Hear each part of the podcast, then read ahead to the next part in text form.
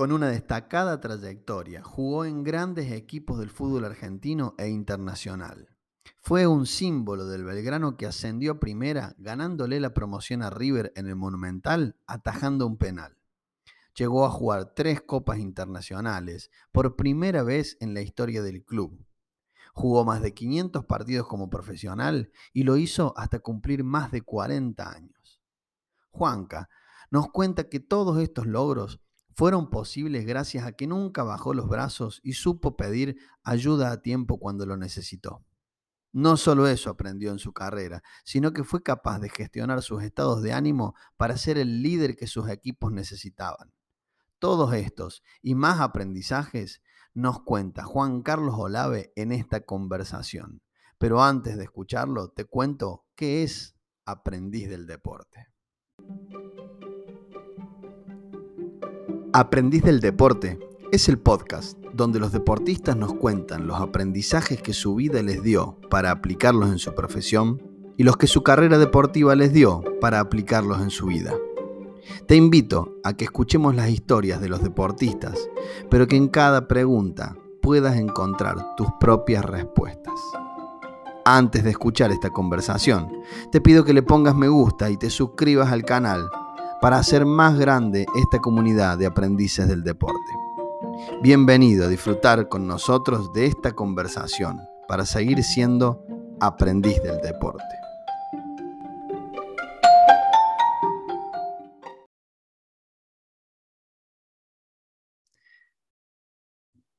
Juanca, antes que nada, gracias por aceptar mi invitación a conversar sobre los aprendizajes que te dio el deporte y obviamente la vida misma para de esa manera poder compartirlo y que le sirva a otros deportistas y o entrenadores que vienen detrás tuyo y aman el deporte como vos o como yo.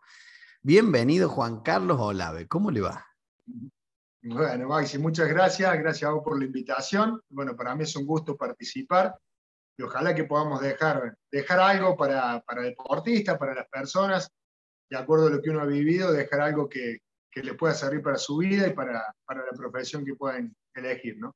No me cabe ninguna duda que, que tenés muchos aprendizajes en el deporte que les van a servir a muchos deportistas que te escuchen en esta conversación, pero estas conversaciones eh, empiezan un poquito antes de tu vida como deportista, porque viste que la neurociencia demostró que los aprendizajes que uno tiene de chico lo acompañan durante toda la vida.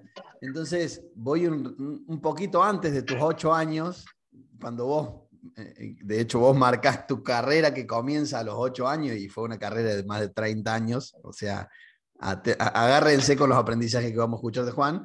Eh, pero digo, antes de los 8 años, ¿quién era Juan Carlos Olave? ¿Qué aprendizajes crees que tuviste en, tu carrera que vienen desde esa época? Bueno, mira, yo antes de los 8 años era un, niño eh, normal como todo el mundo, que bueno, me muy tímido, ¿sí? Muy tímido, me costaba socializar, ¿sí? Inclusive me costó mucho lo que fue el jardín y el colegio, yo te lo doy a los 46 años, te, lo recuerdo de esa manera, ¿no? Lo recuerdo, lo recuerdo así, cómo sufría yo cuando tenía que ir al colegio y alejarme de la gente a la que yo me apegaba, que eran mis hermanos, eh, mis, algunos amigos, poquitos amigos que tenía, y mis viejos. Entonces, era un niño normal, pero con algunas complicaciones para, para, socializar, ¿no? Entonces, creo que a partir de los ocho años, o encontré en un campo de juego eh, el, el, lugar para poder expresar lo que yo sentía y sacar a relucir la personalidad, el carácter, ¿no? Encontré el, el entorno justo. Pero antes, la verdad que era un chico que, nada, vivía lo, que tenía que vivir con mis amigos, me gustaba, tenía dos amigos y me gustaba estar con ellos, ¿por qué? Porque yo sentía seguridad en, la gente que, yo confiaba. Y el fútbol, y de fútbol nada, ¿no? Y de fútbol nada, hasta los cinco años, que mi abuelo, me acuerdo, me llevó a, no mi abuelo, que en realidad el hermano de mi abuelo, me llevó a, a ver Las Palmas por primera vez. ¿Sí? Y ahí le tomé el gusto por el fútbol. Ahí incorporé, a los cinco años empecé a incorporar el fútbol, pero ¿desde qué lugar? Desde agarrar una pelota y no saber qué hacer con la pelota y de leer los diarios, que mi, familia eh, somos todo canillita, y empezar a leer el deporte, la parte de deporte, que fue la parte siempre, o la parte que más me interesó del, diario. Eh, yo era levantarme y agarrar el diario y leerme todas las crónicas de todos los partidos, porque antes en aquella época, y perdón si te lo hago muy largo, eh, salía la crónica de la Liga de Córdoba, de, los de talleres, Instituto y Racing que estaban en AFA en ese momento, Belgrano estaba en Liga de Córdoba. Entonces yo me leía todo y sabía todo y conocía a todos los jugadores. Y ahí empezó a entrarme esta pasión por el, por el fútbol. ¿no? Entró desde la lectura el, fútbol. Mirá eso no lo, no lo, sabía. Mirá que te he estudiado para esta conversación. Pero no sabía que te había entrado el amor por el fútbol o el conocimiento del fútbol desde la lectura. Y, y te escuchaba también decir como que eras tímido y que gracias al fútbol quizás te dio una parte diferente de tu personalidad. Y, y bueno, este, este, este podcast hace el ida y vuelta, es decir, ¿qué te dio tu vida? Para el deporte, y en este caso, ¿qué te dio el deporte para tu vida? ¿En qué crees que se vio afectada, para bien o para mal, el deporte o esa característica de tu personalidad para tu vida? No, mira, yo creo, mira, creo que me ayudó mucho, justamente, yo siempre hago, hago, hincapié en eso, que yo me solté desde adentro de una cancha de fútbol, ¿sí? Pero afuera seguía siendo igual. Pero bueno, como que yo tenía esa, esas dos facetas, ¿no? Que yo en, una cancha, el que me veía eh, adentro de una cancha no podía creer después lo que yo era, o cómo era, o la timidez que tenía afuera, porque me siguió acompañando en el colegio esto de, ser tímido, de, de, que me costaba relacionarme, pero cada vez menos. ¿Por qué? Porque en el fútbol no me quedaba otra que relacionarme, ¿no? Por el mismo juego, por el compartir cosas, por el ir a una cancha con el compañerito en el, mismo auto y demás, un montón de cuestiones, o por viajes, ¿sí? por viajes donde me tocaba parar en casa de familia, que lo sufría como loco, pero seguramente que, me hacían bien para mi vida porque era, un, era desarraigarme un poco de, de mi familia. Y te digo que fue progresivo eso, porque me costó muchísimo, hasta los 19 años, te digo, llegué, pero me costó muchísimo. Pero sí me fue, me fue enseñando a, descubrirme yo, a ver qué potencial, qué potencial tenía, ¿no? Eh, me acuerdo yo siempre las palabras que me contaba mi papá, pasado un, tiempo, porque claro, todos se admiraban, la gente que me conocía muy chico se admiraba de cómo yo era dentro de una cancha. ¿sí? Entonces el, el técnico que me tuvo primero a mí, Osvaldo Angeli, el primer técnico que yo tuve, que fue el que me enseñó el arco, me enseñó a caminar el arco, me enseñó a jugar, me enseñó todo, siempre le decía a mi papá, porque yo era muy peticito, ¿no? Y para el puesto de arquero siempre se requería una determinada altura, decían más de un metro ochenta, yo era muy peticito. Y, él, y el técnico le decía a mi papá, eh, Juan Carlos, si alguna vez llega a ser jugador de primera, va a ser por el carácter y la personalidad que tiene. Y era algo que yo representaba cuando estaba ahí. Pero cuando yo estaba en otro lado, que a lo mejor Osvaldo no me conocía tanto, pero en otro lado, en el colegio, era tremendamente tímido y no... Pero bueno, yo digo que el fútbol me fue ayudando, me fue ayudando a eso. Y después, ya de más grande, lo incorporé a mi vida. ¿Por qué? Porque empecé a sentir seguridad eh, desde lo que hacía, empecé a sentir seguridad hacia el afuera, ¿no? Entonces empecé a manejarme, a decir, che, lógicamente que uno va madurando y va encontrando herramientas y recursos, y si yo tengo esta capacidad para desenvolverme acá y para, para poder de alguna forma eh, imponer, no, no imponerme, plantarte, plantarte. Presentarme, plantarme, exactamente, ¿por qué no lo puedo tener afuera? Y bueno, fue esto que me, me, fue dando también esto, qué sé yo, por ejemplo, el diálogo con la prensa, el diálogo con un representante, el diálogo con un dirigente, el pasar situaciones adversas y, conocerme y descubrirme que tenía los recursos para superarla. Eh, bueno, me fue dando eso que, bueno, que me fue generando esa seguridad que hoy me ayuda a poder, mostrar, a poder mostrarla afuera y adentro de una cancha cuando, cuando lo hacía, ¿no? Qué bueno esto que traes porque yo siempre cuando converso pienso en los, en los que están escuchando. Y digo, que se puede cambiar, que, uno puede cambiar la personalidad eh, por más que la fuerce. Eh, quizás vos tenías una personalidad que cualquiera que te, viera fuera de la cancha ni se le ocurriría invitarte a jugar al fútbol y mucho menos en un puesto que necesita un cierto liderazgo y necesita hablar y necesita ser extrovertido. Y digo, se puede forzar desde un lugar y de a poco en ese ida y vuelta se va tiñendo y uno termina siendo como, como el Juan Carlos que hoy es te digo, bastante similar el de adentro que el de afuera, sobre todo en esta característica de la personalidad, ¿no? Qué bueno como aprendizaje decir, che, no es una limitación, no es que si yo no soy así no puedo lograr esto. Se aprende a ser de determinada manera, ¿no? Y yo creo que, creo, creo que todo se aprende cuando uno está dispuesto a aprender también, ¿no? Es decir, no cerrarte y, y, no creer. Muchas veces yo, yo escucho gente que te dice, yo soy así, Claro, tal cual. Yo creo que ahí te estás, te limitando vos solo. Yo, yo entiendo que hay cosas de la esencia que a veces uno le cuesta muchísimo cambiar y a veces hasta no la puedes cambiar. Pero, si de antemano vos decís, yo soy así, y bueno, el límite y, el, techo te lo estás poniendo vos. Yo creo que uno tiene que estar dispuesto a aprender siempre, ¿no? El, eh, eh, acabo de terminar una conversación con un, con un cliente que salió justamente esta conversación del, bueno, él me decía, y yo soy así, o nosotros somos así. digo, pero vos no naciste, Juan Carlos Olave, 3 kilos 200, introvertido. Eso uno lo aprendió, uno se fue creando. Entonces, cuando yo decís, yo soy así, pero ahora la verdad es que no me siento bien o no me sirve para el objetivo que yo quiero, que mi familia quiere, mi equipo quiere, se puede cambiar, así como lo creaste.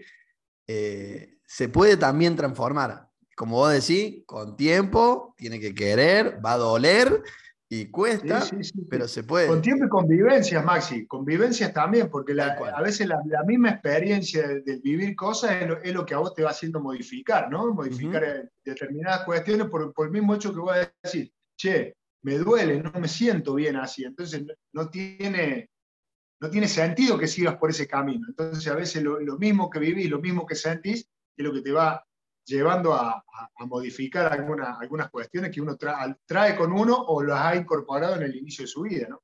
Lo lindo de estas conversaciones es que pueden ir para cualquier lado. Y, yo, obviamente, que tengo pensado varias preguntas y, situaciones que me gustaría que, nos cuentes para, sobre todo, ver los aprendizajes. Pero voy a ir derecho casi al, no al final, pero digo a un momento que yo entiendo que para vos fue muy importante y fue, tiene que ver con esto, con un aprendizaje de vos de reaccionar de una manera con que vos creías que era o que correspondía, que te trajo muchos perjuicios. No sé si, tenés más o menos para dónde voy, pero estoy hablando de Bolivia, de, pasar de jugar Copa Libertadores, de, estar de ser titular, a una discusión en la cual vos reaccionás de una manera que no, no, es, no es la mejor y por eso tiene consecuencias que tampoco son las mejores.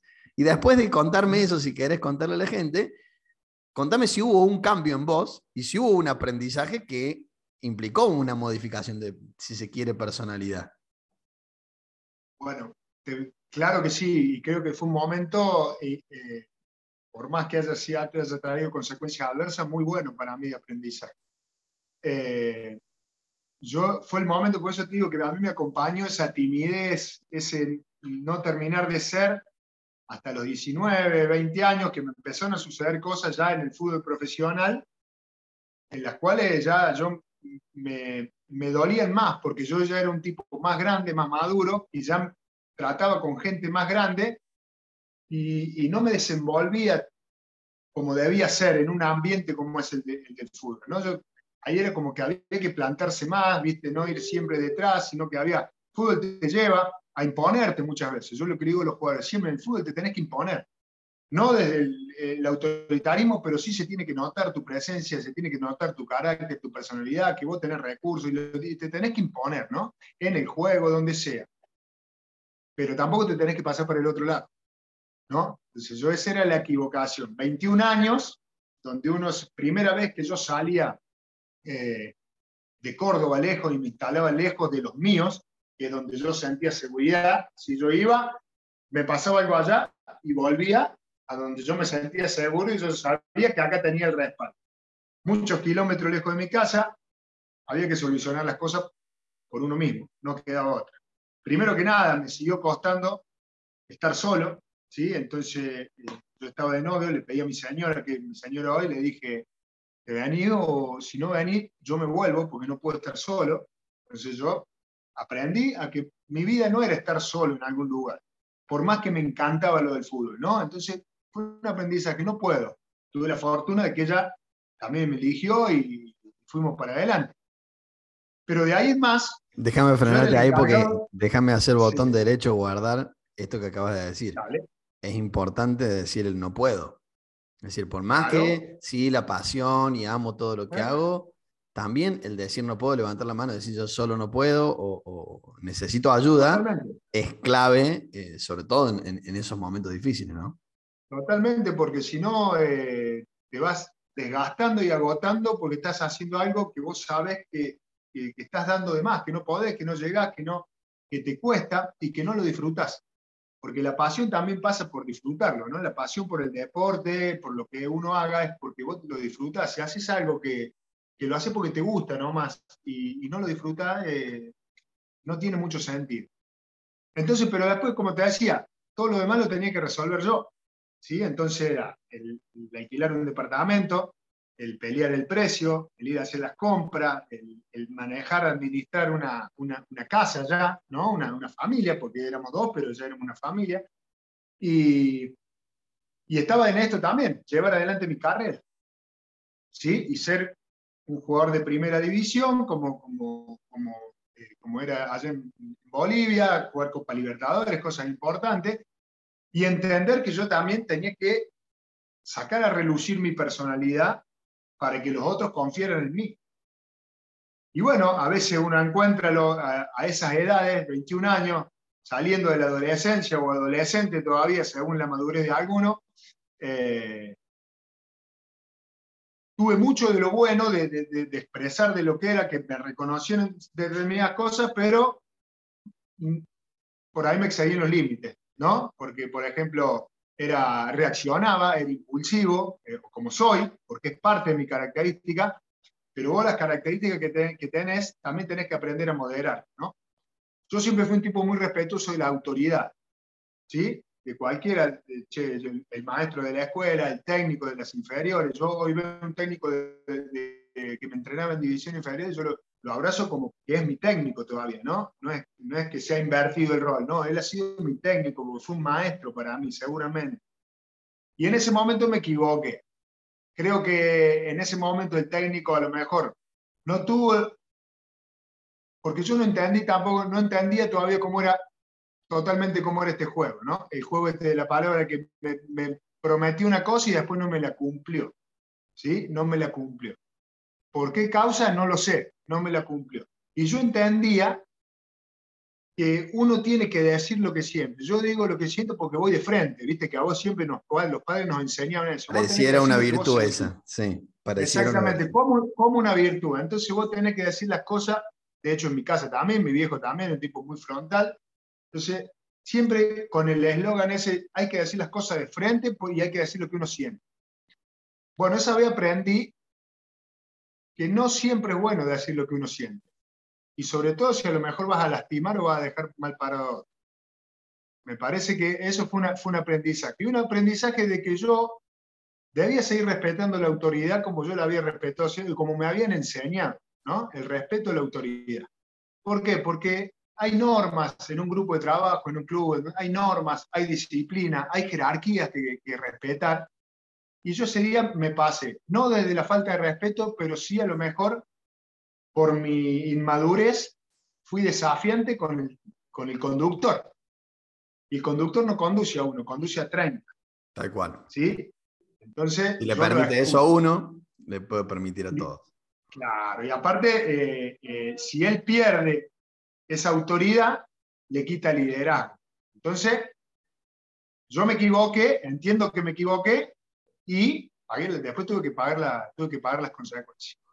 De ahí entendí que yo no debía romper ese límite, me pasó una vez que no debía romper ese límite, nunca más, por lo menos en un ambiente público, como era en ese momento, como era un vestuario, ¿no? Público para lo que era el plantel, ¿no? A lo mejor. Después me sucedió otra vez en otros lugares, pero lo traté el tema sin falta de respeto, poniendo lo que yo sentía, pero de manera personal, mano a mano. Y, y, ahora, otras consecuencias. No tuve otro, otro, otro resultado. Otro resultado. Y ahora vamos a las consecuencias de, si se quiere, un, un, error o un mal manejo eh, emocional, si se quiere. Eh, y digo, lo importante, porque te escuchaba decir que lo aprendí en casa y de mi viejo, el decir lo que uno siente. Y, y no es que esté mal decir lo que uno siente, es cómo y dónde y en qué lugar decirlo, ¿no? Porque si yo lo siento y, en algún momento va a salir y a veces sale mal, y digo, no está mal, y sobre todo hablo de, cuando uno trabaja en, equipos y, es líder de equipos, no está mal decir lo que uno siente y está bien decir lo que uno siente y lo que uno piensa. El tema del cómo no es menor. Y acá te jugó una mala pasada el cómo. Y acá voy también a un aprendizaje que, que me gustaría escucharte de las consecuencias, porque en el fútbol, descender de una primera división a una segunda división es duro. De una segunda división a una tercera división es duro. Yo acá hay algo que no te aclare. Soy fanático perro de talleres, enfermo. Eh, no, te lo, no, te lo, dije antes, no sé si eh, Entonces yo sé. ¿Cómo? ¿El cómo y el cuándo? Lo tenés que decir al final, te lo tendría que haber dicho antes, pero bueno, te lo digo ahora eh, durante, durante la grabación. Pero digo, se me vino, ¿sabe por qué? Porque sé lo que duele descender a tercera división y haber ido a, alentar a talleres en, las canchas donde nos tocó. Pero saliendo de ese dolor que, todavía algo me queda, digo, es normal descender de una primera división a una segunda y de una segunda a una tercera. Ahora, ¿a vos te tocó descender de Libertadores a jugar liga local o a una quinta división, si se quiere, del profesionalismo?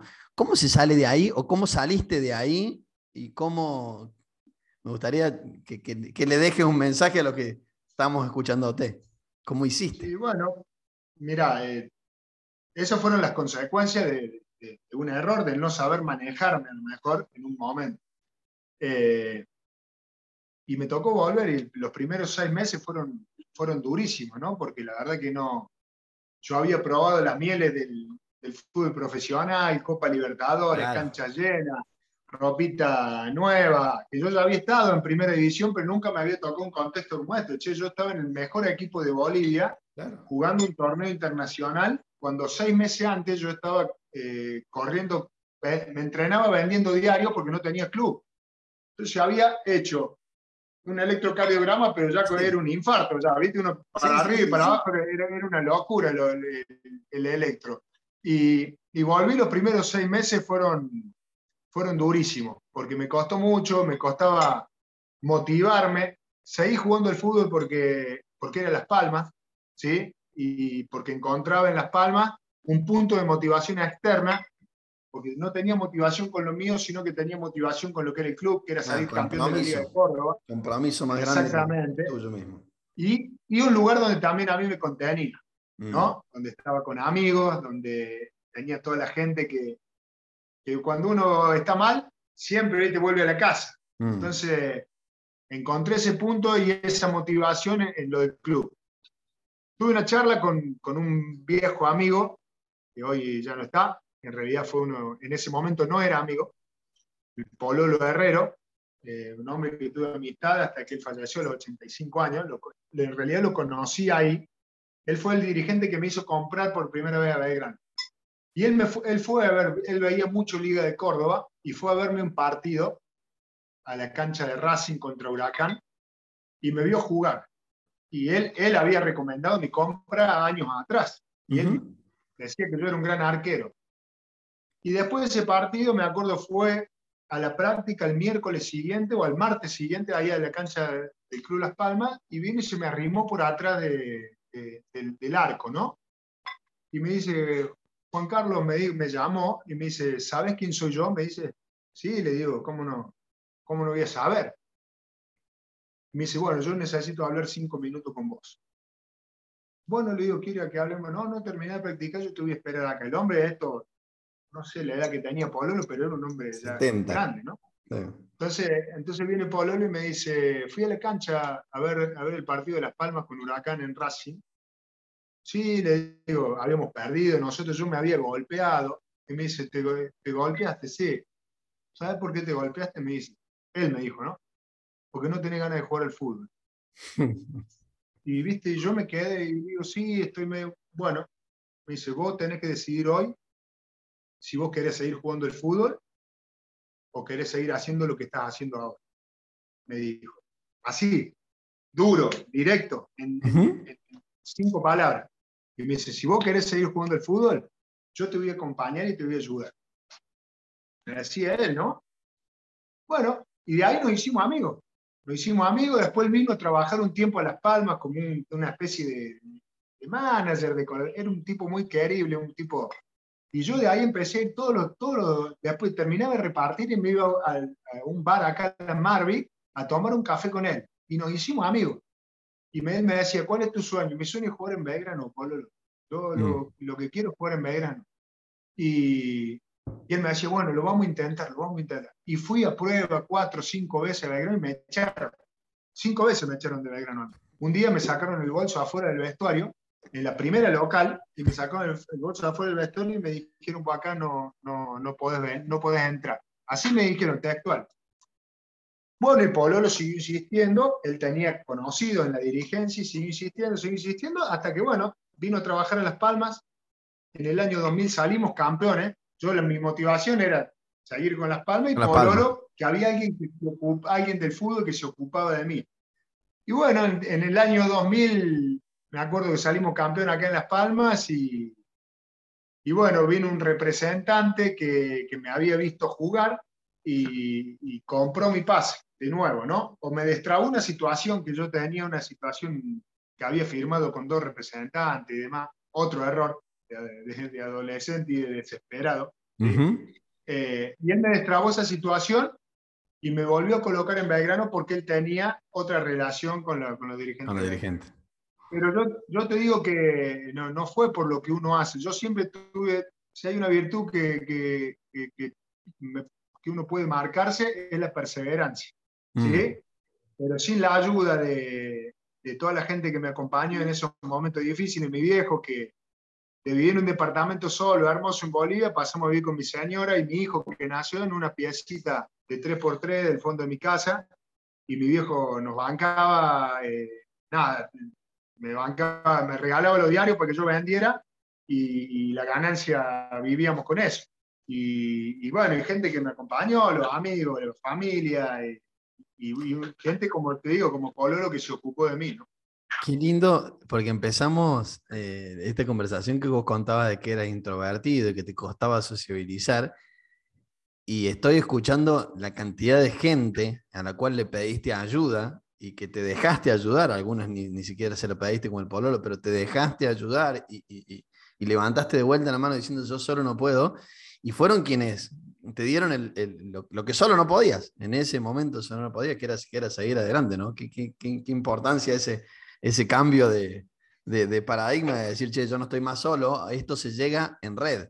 Y a veces me, me ayuda un representante, a veces me ayuda el pololo, a veces me ayuda mi viejo, a veces mi mujer, pero yo solo no, no se llega, ¿no? Maxi, es que te ayudan todos. Eh, uno te ayuda en un, en un, espacio, el otro te ayuda en otro, eh, sin el sostén de, tu familia es imposible, ¿sí? De tu esposa, de tus hijos, de tus padres en, algún momento, de tus hermanos, de tus hermanos también, mis hermanos, yo vivía en la casa de mi viejo y provocaba gasto en la casa de mi viejo. Claro. Y, y, lo diario que yo, en lugar de pagar el costo, mi viejo se hacía el boludo y no me cobraba el costo. Entonces el 100% del diario eh, me quedaba a favor, entonces yo podía vivir con mi esposa y con mi hijo porque mi hijo no me cobraba el costo de los diarios. Ahora yo la cuando cobré la primer plata, saqué una pagaste cuenta... los diarios, pagaste los diarios que debía. Le, saqué una cuenta relativa de cuatro años, tres, tres, cuatro años que fueron, y fui y le dije, esta plata es tuya, pues vos no me cobraste nunca, no me cobraste nunca el costo de los diarios. Qué hermosura.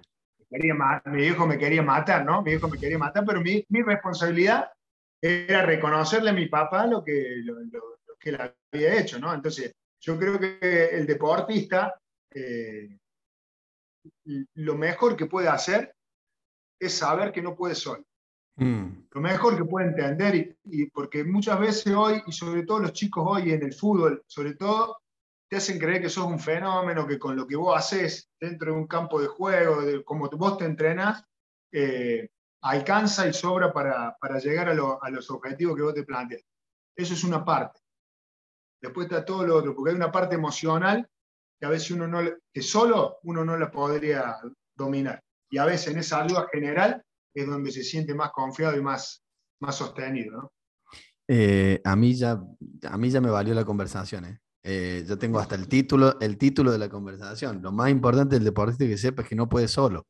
O sea, ya está, ya me valió la conversación, pero vamos a seguir porque está, está hermoso y, para ahondar aún un poco más en, en, en, qué te dan las otras personas, generalmente lo más importante y lo más valioso, y como dice este, este podcast, es el aprendizaje. Y no podemos aprender si no declaramos maestros. No podemos eh, decir yo soy un aprendiz si no declaro un maestro. Y nombraste un montón de maestros en tu vida. Me gustaría hacerte eh, quizá un juego y un esfuerzo de qué crees que, tuvo tu carrera de aprendizaje de Ariadna, de Tiago, de Aranza, de Quique y de Carlos. Vamos a decir los más, los más cercanos. Mira. ¿Qué llevaste de eh, cada uno adentro de la cancha? Primero, eh, a ver, el, el, cero egoísmo. Cero egoísmo. Eh, todas esas personas que vos nombrás han dejado un montón de cosas de lado de su vida por priorizar lo que yo quería. Mm. O lo que yo buscaba, o lo que yo soñaba. Claro. ¿No? Y era el sueño de ellos también, a lo mejor ellos soñaban también, también soñaban sus cosas. Y uno como deportista, por eso te digo, que es lo que tiene que aprender deportista, uno como deportista muchas veces se vuelve egoísta porque está tan, tan enfocado en lo que tiene que hacer para llegar y la, y la exigencia y la exposición muchas veces cuando ya te toca estar a niveles profesionales, que a veces no se da cuenta hasta que no das un paso atrás, como me toca a mí ahora ya retirado, y, poder diferenciar todas esas cuestiones. ¿no? Y uno también se acostumbra a que, a que todo estén para, para uno. Eh, por eso, pero eso yo lo aprendí ya cuando volví a Belgrano, porque Belgrano te enseña eso también. Belgrano tenía mucho de eso, el, club en sí, de que teníamos que estar todos para todos, porque en aquel momento cuando Belgrano estaba quebrado, casi fundido y demás, si no estábamos todos para todos, no se podía sostener. Entonces era una forma de abrir el juego y darnos una mano entre todos. Entonces ahí te hacía perder. Belgrano nos hizo perder mucho el, egoísmo. Pero que después en casa eh, uno no, no, lo nota tanto. ¿no? Entonces yo lo primero que destaco de ello es haber sido cero egoísta y encolumnarse atrás de mi sueño. Y, y aprendí mucho. Mi viejo, su forma, su honestidad, su lealtad. De mi vieja, eh, eh, nada, el amor de madre, es decir, que por ahí a la madre la tenés que medir de otra manera porque es, no es nunca objetiva, ¿sí? Bueno, de mi señora también no le puedo, no le puedo medir por objetividad porque es ser objetiva, pero el estar ahí, mi señora fue el sostén, a mí me siguió costando, vos me decís hoy nos tenemos que ir a Buenos Aires a vivir y yo solo no me voy. El sostén siempre fue ella. ¿sí? El sostén siempre fue ella, el que bancaba los primeros tiempos, la que bancaba los primeros tiempos míos, porque yo extrañaba. Yo extrañaba mi entorno, eh, extrañaba, extrañaba Las Palmas, extrañaba Belgrano, extrañaba a mis amigos, extrañaba a mi familia, extrañaba. Vos me llevas hoy con 46 años que voy a cumplir y me va a seguir pasando lo mismo. ¿sí? Un lugar extraño para mí me cuesta mucho. Y ella sostenía eso, sostenía, se hacía cargo de los chicos, ¿sí? y yo nunca estuve, por mi profesión, no hemos estado muy encima de, de los chicos, y los chicos aceptar el cambio permanente. Algo que yo de, niño, me pongo en lugar de ellos, lo hubiese sufrido un montón. Y a lo mejor es una, eh, una vivencia, una, una, experiencia que a ellos les, va a servir de mucho eh, para su vida. Pero era algo que yo de chico no, no, hubiese vivenciado y hoy pensar en que lo que ellos vivieron me hubiese hecho sufrir. Bueno, Es como que a vos te toca esto y vos lo vivís, lo experimentás, lo incorporás y después un recurso más, ¿no? Que yo a lo mejor no lo había tenido de chico, eso de desarraigarme de mi familia. Hoy mi hijo le cuesta menos desarraigarse, ¿no? Estuvo un tiempo en Italia y él se valió por sí solo y, le costó menos desarraigarse. Pero bueno, creo que yo destaco todo eso y el amor incondicional, ¿no? Es decir, estar, el estar ahí para cuando uno necesitaba, el saber, señora, manejar los momentos míos, ¿sí? cuando ganás, cuando perdés un partido, eh, empezar a conocerte más en profundidad desde ese lado, porque vos conocés a la persona, el novio, cómo salí, que te gusta esto, pero después el deportista, a mí me costó muchísimo dejar, por ejemplo, si yo perdí un partido, me costaba mucho dejar, no si perdía siempre, dejar el fútbol fuera de mi casa. Vivíamos por y para el fútbol. Y, en un momento eh, era malo, porque a mí me tocaba perder, yo no aceptaba perder y me pasaba toda una semana a lo mejor amargando a mi familia porque yo había perdido un partido, porque habíamos perdido un partido. Hasta que lo, tuve que tratar a eso, ¿no? Ya desde grande lo, tuve que hacer terapia para poder convivir con eso y saber y poder diferenciar hasta dónde yo tenía que darle lugar a lo que me afectaba o, a lo que me llenaba de alegría y hasta dónde ya tenía que pasar página y pensar en otra cosa. ¿no? De vuelta un poco el cómo también, ¿no? Cómo exteriorizarlo, porque lo que pasa por dentro pasa. No, no, lo ideal es no, no, negarlo, sino mirarlo, eh, hacerle el lugar, pero el tema es cómo uno afecta a, a otros, ¿no? Y acá puntualmente decís cómo el fútbol afecta en la familia lo tuve que aprender a manejar. Y cómo también uno tiene que aprender a manejar cuando la cuestión familiar o privada te afecta el rendimiento futbolístico. Totalmente, totalmente. Ahí te hago una pregunta que esta sí le hago a todos los entrevistados, que es, si tuvieras que dividir tu rendimiento futbolístico en tres aspectos, físico, técnico y táctico, y mental emocional. ¿Cuánto inciden en el resultado, en tu rendimiento futbolístico, en porcentaje cada uno, si tuvieras que dividir? En el mío, en el mío, en, mi caso personal, sí. yo creo, en mi caso personal, creo que gran parte se lo lleva lo físico y lo emocional. Yo, de acuerdo a como yo me sintiera emocionalmente, iba a rendir. Y físicamente yo era, yo era un arquero físico. Mm. Yo técnicamente no era un arquero bueno, no era bueno técnicamente, pero físicamente era muy bueno, porque yo tenía una constancia y, una, y me preparaba todo el tiempo. Yo no frenaba, ni en las vacaciones frenaba para, para, no paraba de entrenar. Y después el aspecto emocional era determinante. Tácticamente siempre fui un tipo que, que, que entendí el juego, que fui de escuchar, ¿sí? Entonces siempre traté de comprender el juego y de aprender mirando, escuchando. Eh, nos enseñaban de chico eso nosotros, entonces uno, uno lo tomaba. Eh, yo creo que también cuando vos decís, para ser un aprendiz necesitas tener un maestro, yo creo que para ser un aprendiz necesitas querer escuchar y querer aprender principalmente. Porque vos podés tener un gran maestro, pero si el que escucha no está dispuesto, eh, es, es, difícil. Entonces, Sí, lo físico era fundamental, pero era algo que se podía trabajar. ¿sí? Lo emocional había que dominar. ¿no? Lo táctico, lo físico, lo técnico, vos lo trabajas. Lo emocional lo tenés que dominar. ¿Y cómo hoy lo trabajas? Porque si, si entiendo que para vos es importante que ahora te voy a pedir que le pongas número, antes de hacerte la pregunta, ponele un número. ¿Cuánto crees que afectó o afectaba en tu rendimiento en porcentaje, poner el número, me decís mucho físico y emocional, pero ¿cuánto es? Y para mí, para mí, eh, yo si estaba bien emocionalmente, físicamente, seguramente que estaba bien. Siete puntos. Totalmente. La mayor parte de las dos cosas, si yo estaba emocionalmente bien, porque me pasó cuando fui a Murcia.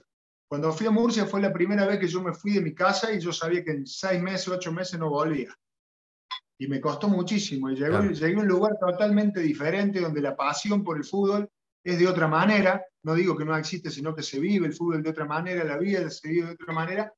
Y yo no encajaba ahí. Y yo emocionalmente estaba muy mal y la heladera mía, que estaba embarazada, eh, también estaba mal. Entonces esa parte emocional afectó mi rendimiento. Entonces yo no me sentía pleno físicamente, ¿por qué? Porque emocionalmente no estaba bien. Y por supuesto no rendía, eh, no le rendía al equipo. Entonces yo digo que la parte física y emocional para mí era de los 10 puntos, 7 puntos. Lo técnico, yo después lo resolvía. ¿sí? Con lo físico lo resolvía. Lo táctico, lo resolvía también. Pero yo tenía, en esos dos aspectos, emocional y físico, tenía que estar arriba de 7 puntos. Y si se entrena tanto lo técnico como lo físico y lo táctico, ¿cómo se entrena lo emocional? Difícil, ¿no? Difícil respuesta. No sé si se entrena. Por eso yo te hablaba de dominarse, ¿no? Mm. Yo no sé si se entrena, porque yo muchas veces he tenido charlas, he, ido a terapia que, me ha ayudado muchísimo. Yo no, eso no, lo niego. Cuando yo no creía en la mm. terapia, por ejemplo, la primera vez que fui a la psicóloga, le dije, eh, eh, Daniela Santamaría se llama, ¿no? Muy excelente. Me digo, yo la verdad vengo porque no sé cómo seguir, cómo hacer con esto. Pero no creo en los psicólogos, le dije yo, ¿viste? Bueno, me dice, esa parte me toca a mí, convencerte de que igual yo no te, ella me dijo, no te voy a solucionar ningún tema yo. Yo te voy a aportar herramientas para que vos logres eh, solucionar. Yo no te voy a solucionar ningún tema, me dijo. Perfecto y ya me compró el primer día cuando me dijo eso, ya está. Y por eso digo muchas veces está en, la persona también, ¿no? En la persona con la que, con la que interactúas. Y, y yo hablo de la parte emocional, no sé si de entrenarla, yo creo que hay que dominar. Y eso también te lo da la madurez, me parece, ¿no? Me parece las experiencias que vos vivís, la madurez, a veces gente que te ayude a utilizar otros recursos, ¿no? Que a lo mejor vos no sabes que tenés y de repente los podés, los podés utilizar. Eh, pero yo hablo más de dominio emocional que de, de entrenamiento emocional. Sí, nosotros en, el coaching hablamos de gestión emocional, que es aprender, si se quiere aprender a gestionarlo, si quiere aprender a dominarlo. Es lo que vos aprendiste a los golpes que en, Bolivia. Eh, después de eso, te costó, pero lo aprendiste. Y dijiste, che, yo la próxima vez tengo que contar hasta 10. Antes de, tengo, que, tengo que pensar en el cómo digo las cosas. Bueno, eso es un aprendizaje. Que bueno, se aprende o, haciendo, o también se aprende dándote el espacio para reflexionar, porque esto lo, vos lo reflexionaste, porque si vos no reflexionas esa, e, esa, esa mm, actitud que tuviste, no la reflexionabas, la iba a volver a repetir. Sin duda, sin duda. Entonces, Después tuve situaciones, como te decía antes, tuve situaciones parecidas y lo resolví de otra manera. Y, los resultados fueron otros, fueron otros. Al, contrario, terminaron valorándome mi forma de, haber expresado el, disenso en ese momento eh, por, la manera de plantearlo. Por eso hablo también de la madurez, ¿no? Para esto, el, madurar para saber cómo, cómo manejar determinadas situaciones y cómo gestionar. Está buena la palabra, las palabras gestión emocional. Me mm. parece que está bueno. Sí, es aprender a... No dominio, porque dominio parece como medio, ¿viste? Pero la gestión, eso, está bueno. me parece a mí la, diferencia entre el dominio y la gestión es que el dominio, estoy pensándolo con vos, ¿no? Digo... Es forzado. Es, como forzado, es como obligatorio, es como si eh, yo tuviera que... Y no, y la gestión es aceptar de que no voy a dominar todo, pero que tengo herramientas para llevarlo y para un lado y para el otro, y que puedo intentar y si me sale mal lo puedo volver a hacer. Dominarlo es no se me puede escapar. Y no se me puede, exactamente. sí, sí, no era, por eso digo que es muy buena la palabra gestión, yo lo expresé como dominio, como dominarse uno, pero lo de dominio suena como a, más fuerza. Lo es gestionar, de acuerdo a los recursos incorporados, que vos has ido incorporando por lo que has vivido, las situaciones que se presentan. Tal cual. Y bueno, un poco de eso va mi trabajo también, y hacerlo sobre todo también en equipos. O sea, mi, trabajo básicamente es conversar con, con, deportistas para que puedan reflexionar sobre los aprendizajes que tienen y lo tomen como una herramienta y una habilidad para poder utilizarlos en el futuro. Lo voy a grabar a esto porque cuando me preguntan qué hago, no sé qué hago. Pero lo voy a grabar, le voy a, voy a repetir lo que acabo de decir, que ya no me sale de nuevo. Pero creo que tiene que ver con eso, con un espacio de reflexión en el cual vos haces tuyos aprendizajes que tuviste para diseñar un futuro que quieras. Y, y eso pasa también en los equipos. O ahora como director técnico imagino que eh, eso que te digo, el rendimiento del deportista depende mucho de lo físico y lo emocional. el rendimiento del equipo, el equipo también tiene una emoción. El equipo también responde a una emoción. Y lo ideal es saber gestionar esa emoción. Y acá te traigo una, que todo el equipo sepa gestionar esa emoción y no que, no, que nos lleve la emoción para donde nos tenga que llevar. Digo, eh, cuando te, preguntaron en una entrevista si, tuvieras que, si pudieras comprar el jugador que quieras, vos elegiste a Farrey y a Turus. Rústico lo tuyo. Eh, eh, te dijeron podías elegir quien quiera, ¿no? Lo podés tener a Cristiano Ronaldo, a Messi, vos trajiste a Farrey y a Turus, porque con esos dos jugadores te aseguro me aseguro la mentalidad del plantel. Y ahí me habla de, para vos, lo importante que es la mentalidad y la emocionalidad. Me traes un Messi, o sin menospreciar a Messi en su gestión emocional, pero vos conocés que con Farre y con Turus te garantizan la emocionalidad del plantel. ¿Tan importante es algo así? ¿La escuché o no? Para mí, para mí total, total. Para mí eh, eh, la mentalidad, no solo en un plantel, en un jugador de fútbol, es, es lo que te diferencia. Mm. Es lo que eh, yo creo, ¿por qué nombro esos dos jugadores? Que yo lógicamente los conocí como compañeros, porque y, Turus es un tipo, es mudo, es callado. El liderazgo transmite mudo. Con, transmite con, su, con lo que hace. Transmite, transmite, transmite y toma, y toma riesgos, a, veces hasta por encima de sus posibilidades. Y es un tipo que ordena, un tipo atento, un tipo inteligente, tremendamente inteligente dentro del campo de juego y ganador. Y Guille era un tipo muy inteligente, táctico, con las mismas características de, de, Gastón, y también ganador. Y ellos lo expresaban todo el tiempo. ¿Por qué? Porque ellos entendían que tenían que jugar al máximo de su, de, su potencial cada partido, que nos pasaba en aquel equipo de grano. Nosotros sabíamos que, teníamos que, que cada partido nos teníamos que preparar para dar el máximo nuestro para poder conseguir lo que queríamos si bajábamos un 20%, no nos alcanza. Y este tipo de jugadores son los que después transmiten la mentalidad al equipo, inclusive el talentoso, porque el talentoso descansa en el talento. Y hoy en el fútbol con el talento solo no alcanza. Mm. Al talento también hay que entrenarlo, al, talento también hay que potenciarlo. ¿no? Yo hablaba siempre de, Matías, de Matías Suárez. Matías es para mí el mejor jugador con el que me tocó compartir. Ahora, Matías era muy sumiso, Matías no, no le podías tirar la carga del equipo encima, no se la podías tirar porque él le costaba asumir eso. Entonces, ¿de qué necesitaba? De los Farré, de los Turú, de, de mí, de Tete, de esos jugadores así, para poder Con Tete no jugó, pero con, con ese tipo de jugadores que sostuvieran lo que era la carga del equipo, que estaban preparados para sostener eso, para que el talentoso pueda desarrollar todo lo mejor que tenía. Porque al fin y al cabo eso es un equipo. Es un complemento de, virtudes y un complemento también de defectos y un complemento de personalidades y de caracteres, ¿no? Entonces, la, mejor gestión que puede tener un entrenador es poder acomodar todo eso, sabiendo que te hace falta el talentoso, pero sobre todo te hace falta esos cuatro tipos. ¿sí? A mí me dijeron dos, pero yo para mí son cuatro o cinco que sean los que sostengan a los talentosos. Porque el talentoso generalmente tiene altibajos en su rendimiento, ¿no? Porque no se puede jugar para 10 puntos todos los partidos.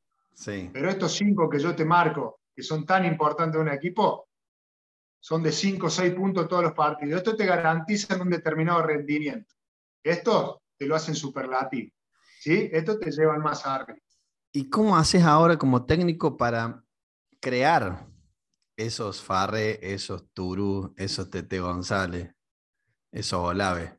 Porque a veces no se pueden comprar eh, y, se tienen que crear. ¿Cómo los creas? ¿Qué, es lo que haces como líder? Yo, creo que es difícil hoy más en el fútbol, es muy difícil. Yo creo que no se crean.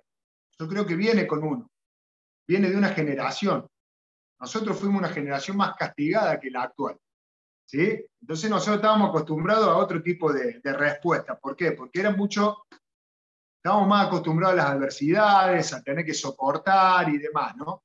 Yo creo que no se crea, yo creo que viene con uno. Vos lo podés alentar de diferentes maneras, ¿no? Con algunas estrategias de entrenamiento, ¿sí? eh, con alguna exigencia individual, quizás sobre algún jugador que vos veas que está bueno exigirle a algún jugador que no tiene, como muchos le pedían a Mati en su momento que él tenía que ser el referente. No, Mati no, no necesitaba ser el referente y no le gustaba ser el referente. Entonces es servicio exigírselo ¿no? a un jugador así. Y después te voy a decir una cosa que yo se lo marco siempre al cuerpo técnico nuestro, con la manera de entrenar. ¿Sí? Con la manera de entrenar. Los entrenamientos de una parte hacia acá han cambiado muchísimo, para bien, para bien, creo que ha evolucionado la forma de entrenar, inclusive en se nota en el físico de los jugadores. Sin duda. Ahora, hay un límite que no se debe cortar, que es el, entrenamiento, en algún, en algún entrenamiento de la semana vos lo tenés que hacer sufrir al jugador. Le tenés que enseñar a sufrir. No lo tenés que hacer sufrir, le tenés que enseñar a sufrir. ¿Por qué? Porque el fútbol tiene mucho de esto, de sufrimiento. Claro. Si vos querés que un jugador pueda soportar el sufrimiento, le tenés que enseñar cómo se soporta el sufrimiento. Yo te estoy hablando desde el entrenamiento. Sí, sí, sí. Si en el entrenamiento, cuando vos no das, no das más y a vos el profe te dice, tenés que correr o hacer 10 pasadas más con pelota y vuelta, pero no doy más, tenés que hacerlo. Entonces vos sacas una parte tuya desde adentro, que a lo mejor si no te lo hacen hacer a eso, te dicen, no, bueno, tranquilo, te cuidan, ven y te sentás, vos no sabes que la tenés. No sabes que tenés respuesta para el cansancio, por ejemplo. No te llegas a conocer. Eso también habla de, del carácter. Yo creo que mucho, por ejemplo, los arqueros, dicen, los arqueros son todos locos. Y son todos locos porque, sí, la forma de entrenar a un arquero tiene que estar un poquito. Y vos te vas acostumbrando a eso. Yo te digo porque en el entrenamiento de arquero vos a veces te sentís un superhéroe, saltás tres vallas, volaste a un metro del piso, caíste, te levantaste y fuiste al otro lado. Entonces eso va creando en vos algo, una autoestima, una, una confianza interna de como que vos tenés algo más para dar. Y bueno, creo que en el jugador lo, lo mismo. Una, una, de las maneras, yo no creo esto de crear este, este tipo de jugadores, pero sí creo de, de, ayudar, de alentar, al hacerlos ver que tienen más recursos de los que ellos están dispuestos a entregar. Sobre todo en la generación de hoy, donde pareciera que cada uno va a hacer el trabajito que le toca y nada más. ¿no? Entonces vos tenés que obligarlos a más, a tomar responsabilidades, y sobre todo yo creo que en la forma de entrenar es donde el jugador puede sacar más a relucir el carácter. Fíjate que esto que estás trayendo, eh, te acordás que te hice una pregunta de cómo se entrena la parte emocional. Esto es una manera de entrenar la parte emocional. Vos no le estabas haciendo hacer 10 pasadas más porque lo necesitabas físicamente. No. Estabas entrenando la parte emocional. Y la voluntad. Tal cual. Le estabas mostrando eh, que en él había algo más poderoso que, lo que él creía. Eh, Exactamente. Y eso es, eh, un poco el, entrenar la parte emocional, pero para eso lo tenés que diseñar. Eso vos como líder lo diseñaste y se te ocurrió de esa manera. Y es una de las maneras en las cuales los jugadores se van conociendo y van teniendo esa reflexión, porque después vos después se lo, lo matás, le haces hacer las 10 pasadas más. Pero lo ideal es que después entienda y que pueda hacer esa reflexión de decir, che, hice esas 10, y te hice hacer esas 10 pasadas más. Me hace acordar a señor Miyagi y a todas esas películas que muestran dentro del deporte eh, los aprendizajes de pulir y encerar. Y decir, guaso, pero ¿por qué me hace hacer pintar la, la, reja si no tiene nada que ver con el. Bueno, tiene que ver con aprendizaje, entrenamientos que son físicos, pero es para un aprendizaje emocional, ¿no? Totalmente, eh, o a veces son de fútbol, che, hacer 20 minutos más de fútbol y demás, pero a lo que voy, a lo que voy eh, eh, Maxi, es romper los límites de uno mismo. Sí. Es hacerle entender que hay que romper los límites de uno mismo para poder conseguir cosas que se desean. Y no alcanza solo con lo que estamos dispuestos a entregar.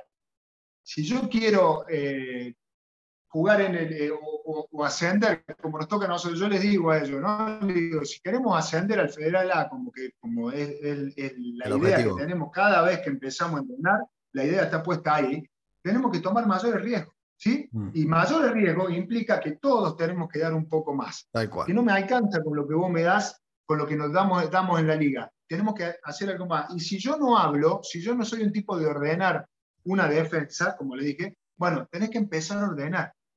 Y buscar tu recurso, y yo, yo, por ejemplo, para que hablen, porque los chicos no hablan tanto, nosotros le hacemos cuenta toque, trabajo de cuenta toque, de presión, y bueno, pues, a los 10 toques, gol para uno y, uno menos para el otro. Bueno, hay que, hay que, hay que contarlo. Si no los cuentan, cambia de posesión la, cambia de, posesión la pelota.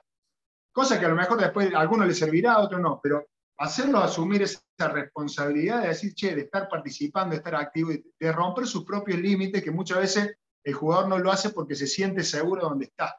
Claro. ¿no? Se siente seguro donde está. A mí, por ejemplo, me decían muchos que por qué me exponía tanto yo con las cosas que hacía, que por ahí me peleaba con la hinchada, me peleaba con, un compañero, o, discutía con uno, o discutía. Y un, día me dijeron, ¿por qué te expones tanto? No hace falta, no que siempre termine en la crítica.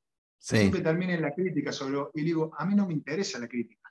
No me interesa A mí me interesa que mi compañero se sienta protegido, que sepa que yo lo voy a proteger a mi compañero, si lo tengo que proteger contra un dirigente, ¿por qué? Pues yo necesito que él me dé el máximo. Y si él me va, me va a dar el máximo, si él ve que yo me la juego por, ello. Y después otra cosa, le digo, a mí todo eso me hace bien. ¿Sí? A mí yo era un tipo que a lo mejor eh, que me putearan no me dolía, al contrario.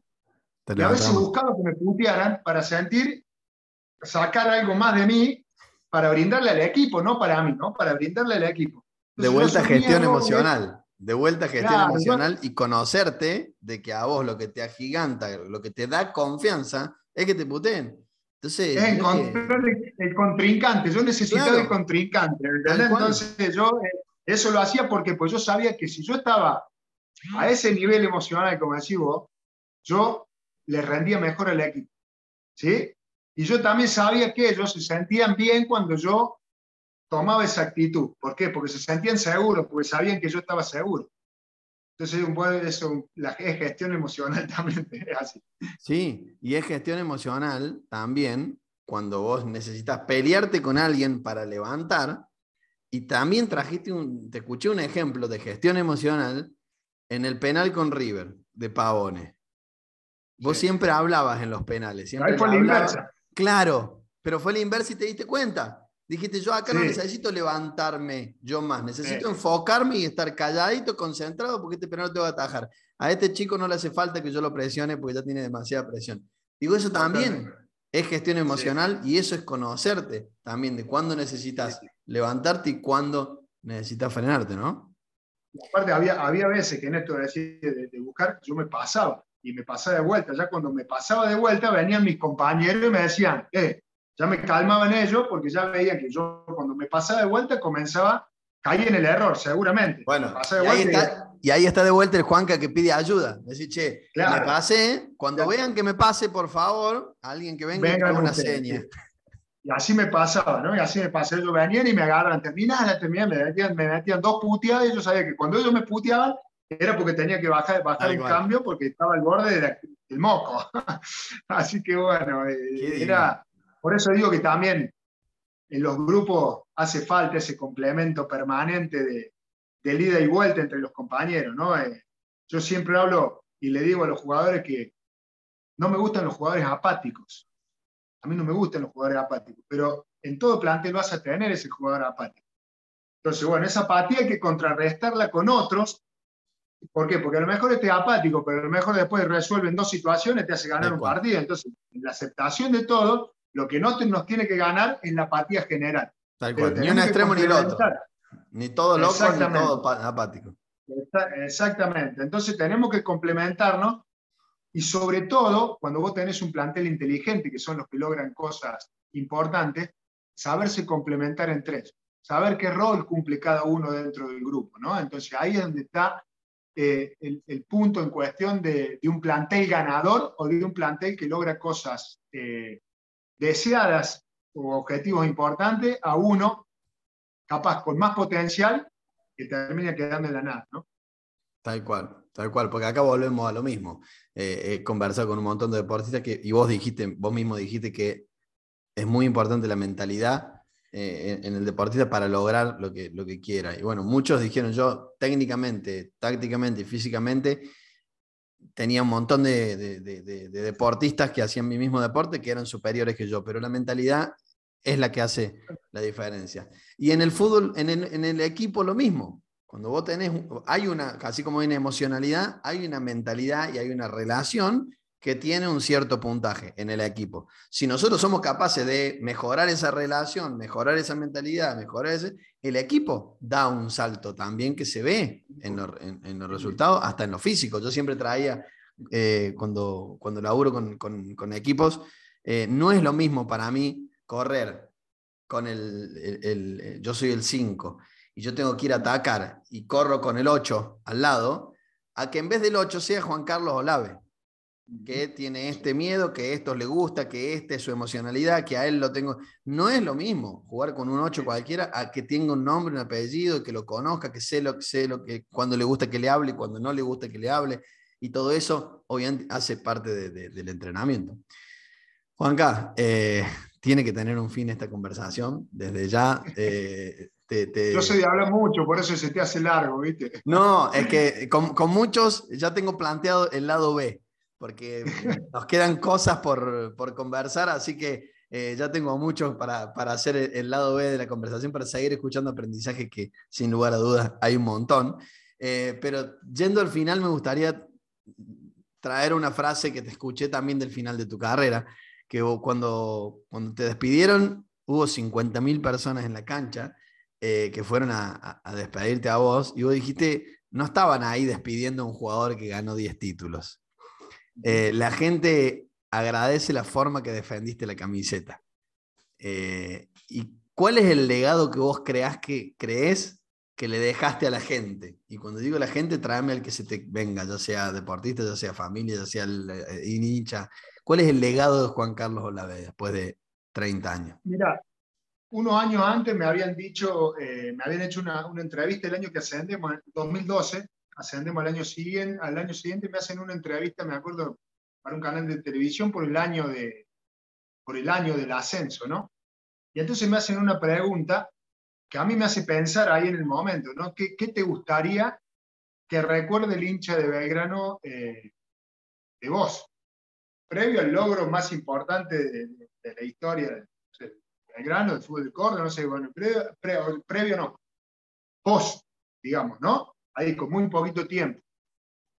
Entonces yo agarro y digo, yo lo único que espero que el día de mañana el hincha de Belgrano recuerde o me recuerde como un tipo que quiso estar acá y que entregó todo por lo, entregó lo máximo que podía dar. Después alcanzará más o alcanzará menos, pero que me reconozcan que yo entregué lo máximo que podía dar por Belgrano. Esa era mi satisfacción, porque todo lo otro no, no lo podía garantizar. ¿no? Es decir, hay jugadores que han ganado campeonato en algunos lugares y capaz que pasan por la calle y, no, y, el hincha no lo reconoce. Entonces yo creo que ahí es donde va, eh, que yo se lo digo siempre, pero se lo decía a mis compañeros y se lo digo, usted, el jugador tiene que exteriorizar más. Porque el hincha se cree muchas veces que el jugador de fútbol no siente nada, que le da lo mismo, que es un trabajo, que el único que juega es por la plata, que el botincito, que el, peinadito, y bueno, hay muchas cosas que pueden ser ciertas, pero es cierto también que el jugador cuando entra a la cancha trata de entregar lo máximo, porque es el principal actor que se expone ante una situación adversa o lo que sea. Pero para eso, para que el hincha lo sepa, eh, el jugador lo tiene que exteriorizar. Y para mí era algo natural exteriorizar lo que sentía. Y yo creo que eso es lo que termina reconociendo el hincha de Belgrano en mí. ¿sí? Esa pasión que yo llevaba por el fútbol y que llevaba por Belgrano, que muchas veces me, me superaba, y que yo le exponía y me exponía por Belgrano y no importaba las consecuencias. Y bueno, creo que eso es, no sé si es un legado, creo que es la imagen que yo le dejé al hincha de Belgrano, independientemente, porque no me reconocen, el, a mí el hincha de Belgrano no me dice, che, el penal de River. Y a mí me dice, gracias Juanca, algunos me putearán, ¿no? Pero digo otro de todo, gracias Juanca por los que nos diste. Y yo no sé qué tanto le di, ellos lo sabrán, de acuerdo a lo que han visto, me han visto en cancha, ¿no? Le diste las 10 pasadas más. ah, puede le diste las 10 pasadas más. Yo crees, que te diga una cosa, ¿sabes qué le dimos nosotros? Que yo no, no fui yo, si no fuimos ese grupo. Lo hicimos creer al hincha de Belgrano porque el hincha de Belgrano nunca había tenido un momento como el que, como el que pasó en ese momento del, ascenso para acá en la historia, ¿no? Vinche Belgrano era difícil que pensara en clasificar una Copa Internacional en el año 2006, 2007, y de repente en cuatro años clasificamos a tres, ¿sí? Y lo llevamos a creer, lo, ilusionamos, ¿no? Que es lo que hoy a lo mejor el hincha reclama, che, si hace muy poco estamos bueno, ¿no? Lo que hay que volver, ¿por qué? Lo mejor que hay en el fútbol, el mejor legado que, que podés dejar me parece, y esto hablándolo y me sale ahora, eh, es hacerle creer a la gente que está alrededor tuyo que puede, que se puede. ¿Sí? Hoy, por ejemplo, mi misión es hacerle creer, que es lo que yo lo vivo y lo siento así, a los jugadores de la Liga de Córdoba que pueden llegar a ser jugadores profesionales. Que no se limiten solo con decir, bueno, vengo acá, entreno, juego el sábado y, y ya está, después voy al baile, voy acá. No, no, no vos querés ser jugador de fútbol, enfocate que podés ser jugador de fútbol. Sobre todo hoy que se han abierto un montón de oportunidades y lugares. ¿sí? Y yo creo que al hincha de Belgrano nosotros le hicimos creer que podía, que podía contra todo. Hubo un año que le ganamos a todos los grandes, cuando antes era sacarle un resultado cada tanto y de local. ¿No? Entonces, ¿por qué? Porque nosotros también creíamos, sabíamos que a lo mejor los otros tenían un nivel superior, pero nosotros también creíamos en nosotros mismos. Y lo exteriorizábamos adentro de la cancha. Y el hincha de Belgrano ha escuchado decir, a, gente en reportaje, nosotros íbamos a la cancha y sabíamos que Belgrano no iba, íbamos a jugar contra Boca, contra River, y sabíamos que Belgrano no iba a perder. Eso es maravilloso. Cuando antes íbamos, a tratar de hacer un buen partido. Bueno, ese era maravilloso y creo que ese ha sido el legado que hemos, que, hemos dejado. ¿no? Vos sabés que te iba a preguntar cuál era el mensaje que le dejas a los, a los deportistas, pero si te parece, nos quedamos con ese.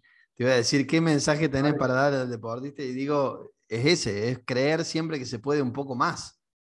Eh, ahí empieza. Creer y hacer, Maxi. Creer y hacer para que claro. se pueda, ¿no? bueno, es que muchas veces cuesta soñar, cuesta creer y más cuesta declarar, porque en la declaración comienza mi trabajo, por ejemplo, como coach. Yo lo primero que, hago es plantear objetivos y, hago que el, eh, invito a que el deportista sueñe y que diga cuáles son sus objetivos, porque ahí empieza a decir, ok, si vos planteaste la bandera allá, ok, ahora vamos a ver cómo llegamos, vamos a ver cómo después. Pero primero es allá, para que empieces a declarar y después veas qué, cuántas millas extra va a tener que hacer, cuántas pasadas más va a tener que hacer. Pero primero es soñar, así que me, me encanta el mensaje del final de decir, el trabajo tuyo, que se une un poco con el trabajo mío, es hacerle que se dé cuenta que el deportista puede más de lo que él mismo cree. Totalmente, totalmente. Ese, ese, ese es el mensaje. Después va a, ser, va, va a haber que hacer un esfuerzo, pero ese es el mensaje. Y también, ¿sabes qué? A veces también dejarse llevar.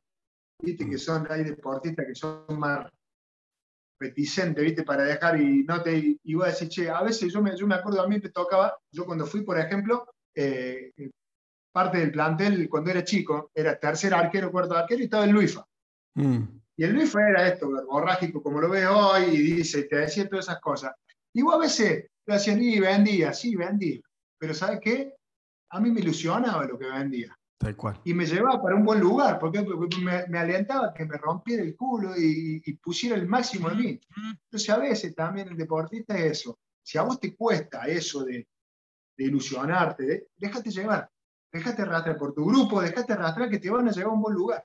Mm. Entonces, creo que es un poco el, el, mensaje que, que, hay que dejar y que hay que hacerle entender al deportista que, yo hoy, sobre todo en el, juego, en el, en el, fútbol nuestro, se ha vuelto muy individualista, ¿no? Sí. Y este es un deporte en grupo, y los logros son en grupo, y lo que tiene sustento es en grupo. Después viene eh, el crecimiento personal de cada uno, pero primero los logros son en grupo. Y lo marcaste vos durante toda la conversación, la importancia de pedir ayuda, la importancia de apoyarme en una red y que solo no se llega. Así que, hermoso mensaje. Juanca, ¿la pasaste lindo? Muy bien, muy bien, Maxi. Muy bien, excelente. Excelente. Nos conocimos, a pesar que tenemos diferentes colores, nos conocí muy bien. Tal cual, tal cual. Nos conocimos. Ahora escucha, dale una charla de coaching a Lucho, por favor, para que esta noche, si va, no sé, por lo menos la meta Hay gente, hay gente que es muy difícil coachar, pero vamos a intentar igual. pero hay que hacerlo creer. hay que hacerlo creer. Juanca, muchísimas gracias. Eh, y bueno, será hasta el próximo capítulo de Aprendiz del Deporte. Juan Carlos Hola. Cuando quieras, Maxi, un abrazo. Gracias.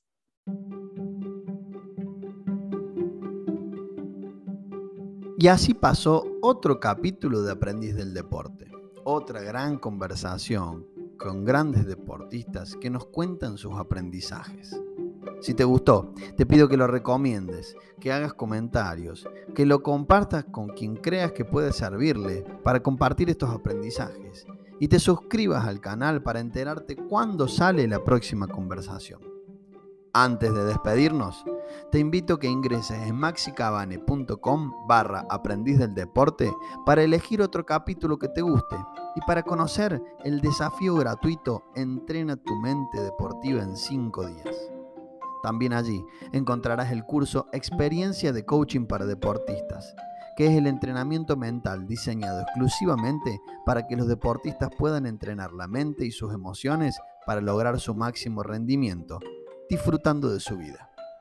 Si quieres contactarme, puedes hacerlo en maxicabane.com, donde recibo tus dudas, consultas y sugerencias para seguir aprendiendo juntos. Nos vemos en el próximo Aprendiz del Deporte. Thank you.